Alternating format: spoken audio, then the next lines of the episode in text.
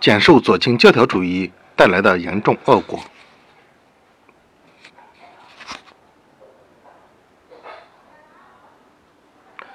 左倾教条主义错误使中国共产党及其领导的中国革命又一次陷入困境。共产党在国民党统治区的工作一片混乱，党的组织遭受严重破坏，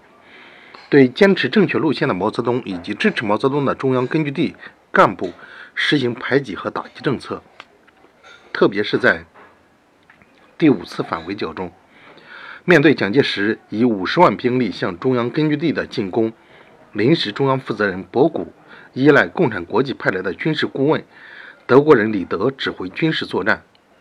放弃前几次反围剿作战中行之有效的积极防御方针，